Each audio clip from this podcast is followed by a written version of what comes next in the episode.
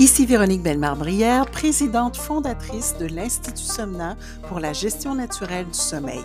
premier institut de somnopédagogie et de somnothérapie holistique au monde. Il me fait plaisir de vous accueillir dans ce nouvel épisode de notre podcast. On a reçu un SOS de Nadia qui nous dit: «Je ne sais pas ce qui se passe avec mon enfant, heu, elle dort en ronflant et également la bouche ouverte. Je me demande s'il y aurait pas un problème de sommeil et j'aimerais en avoir le cœur net». Eh bien, Nadia, heu, c'est possible, mais dans tous les cas, il faudrait avoir un diagnostic parce que du côté de l'Institut Somna, on ne fait pas de diagnostic, heu, on ne travaille pas en laboratoire, donc on ne fait pas de polysomnographie et comme il y a une centaine de problèmes de sommeil qui sont répertoriés, il y en avait 88 aux dernières nouvelles, mais on commençait à parler qu'il y en avait de plus en plus qui s'ajoutaient, heu, il n'y a personne qui est spécialiste de tous les troubles du sommeil. Ceci étant dit, oui, il y a des cas où il peut y avoir des troubles du sommeil chez les enfants qui ronflent, qui ont la bouche ouverte et notamment, il y a des endroits où on peut obtenir des des polysomnographies pour vérifier et c'est notamment une spécialité que l'on voit dans les hôpitaux pour enfants, qu'on parle de l'hôpital, de Montréal pour enfants ou encore de l'hôpital Sainte-Justine ou d'autres endroits si vous êtes ailleurs dans le monde. Vous pouvez, éventuellement, si vous avez cette inquiétude-là, demander de passer une polysomnographie. Et là, vous saurez si votre enfant, par exemple, souffre d'apnée obstructive du sommeil, qu'on appelle communément AOS, qui est l'un des problèmes respiratoires les plus fréquents chez les enfants. En fait, on estime que de 1 à 5% des enfants peuvent en souffrir. Donc, ce n'est quand même pas très fréquent si on se fie à la masse d'enfants. Mais parmi les problèmes respiratoires dont les enfants peuvent souffrir, il peut y avoir euh, des enfants qui souffrent d'apnée obstructive du sommeil. Alors, c'est un problème qui peut être plus fréquent chez les enfants en surpoids, les enfants obèses. Heu, l'apnée obstructive, elle va être caractérisée par une obstruction partielle ou complète des voies respiratoires et chez les jeunes enfants,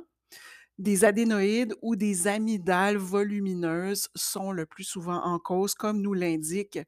l'hôpital de Montréal pour enfants. Alors, merci pour, pour ces informations partagées qui sont très pertinentes. Donc, selon l'hôpital de Montréal pour enfants, il y a des études qui ont montré que l'AOS survient plus fréquemment entre l'âge de 2 et de 8 ans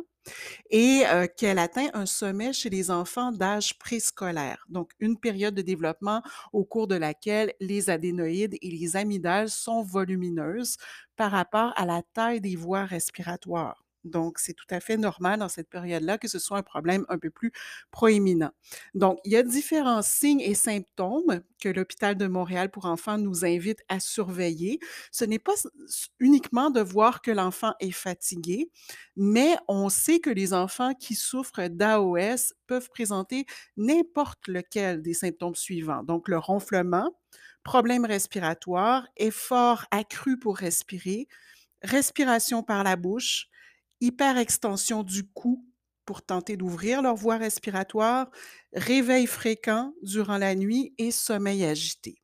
Et les parents peuvent aussi remarquer des signes d'AOS pendant la journée chez leur enfant, dont des signes parmi les plus fréquents qui seraient une somnolence excessive euh, ou encore des siestes plus fréquentes, des maux de tête en matinée, par exemple. Il peut y avoir une baisse de l'attention, de l'hyperactivité, un comportement agressif, des difficultés d'apprentissage. Donc, il y a plusieurs symptômes que l'on peut observer durant la journée.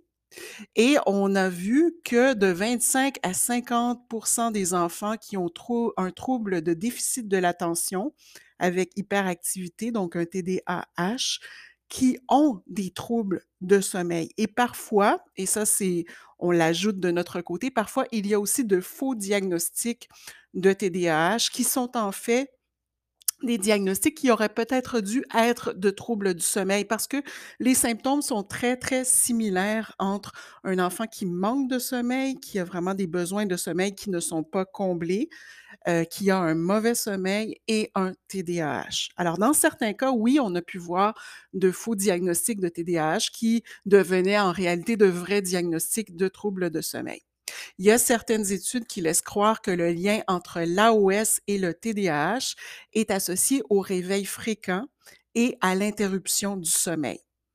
Alors, est-ce qu'on peut soigner chez l'enfant l'apnée obstructive du sommeil? Ce que nous dit l'hôpital de Montréal pour enfants, heu, c'est qu'il y a en réalité, heu, la possibilité d'envoyer l'enfant passer des tests, évidemment spécialisés pour faire le diagnostic, donc les fameuses polysomnographies dont on parlait d'entrée de jeu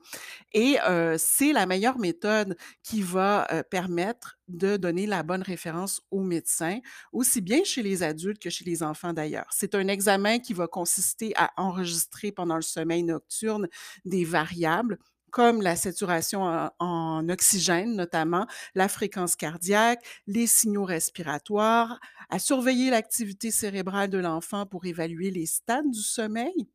et heu, cette polysomnographie va être utilisée pour établir la fréquence des pauses obstructives ou centrales dans la respiration de l'enfant.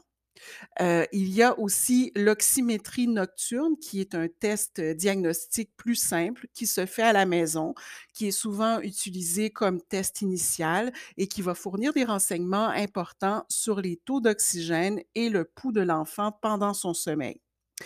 Dans certains cas, on va après un diagnostic d'apnée obstructive du sommeil chez l'enfant, on va opter pour l'amydalectomie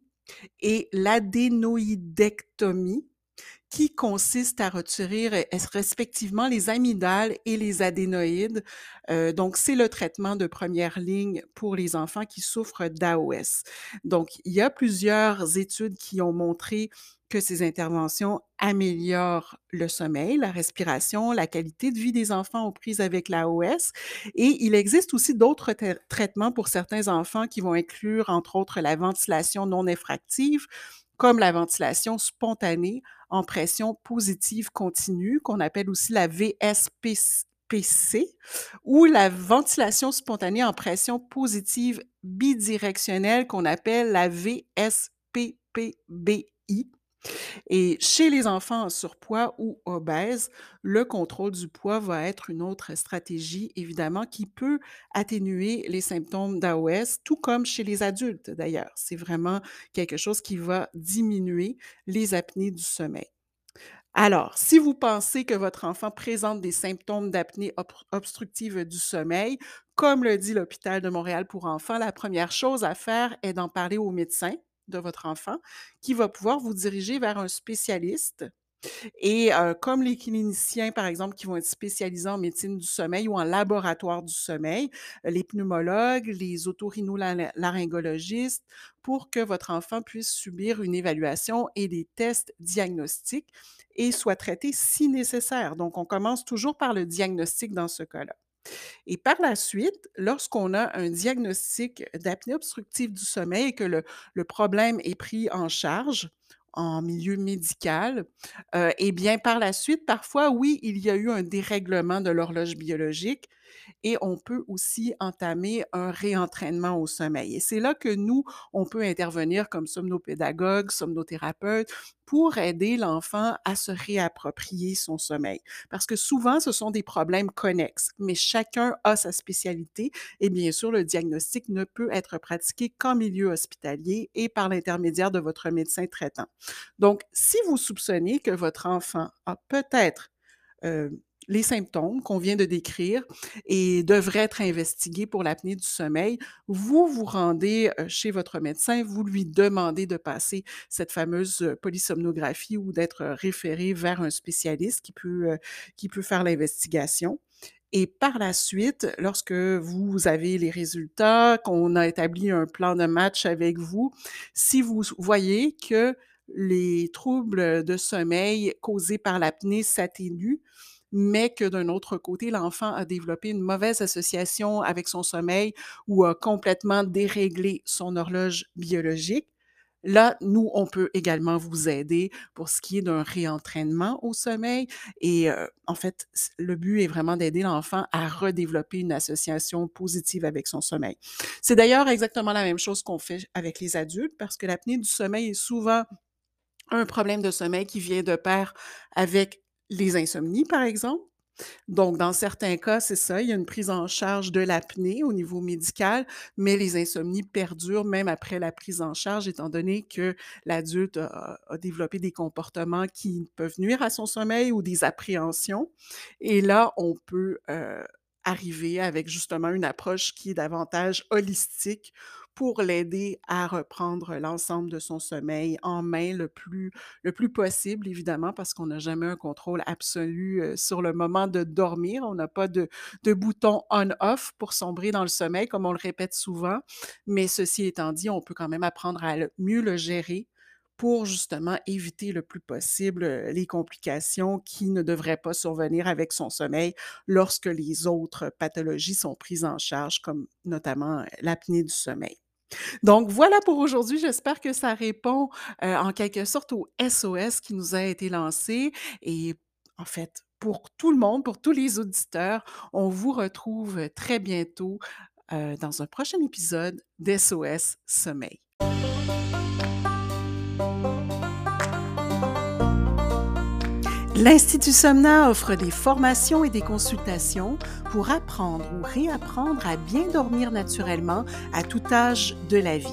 Vu les besoins criants, nous avons récemment lancé trois nouvelles certifications pour les personnes qui pourraient être intéressées à leur tour à devenir accompagnants au sommeil auprès des bébés, enfants, adolescents et ou des adultes. Pour toutes les informations, rendez-vous sur notre site somna.ca. Bye.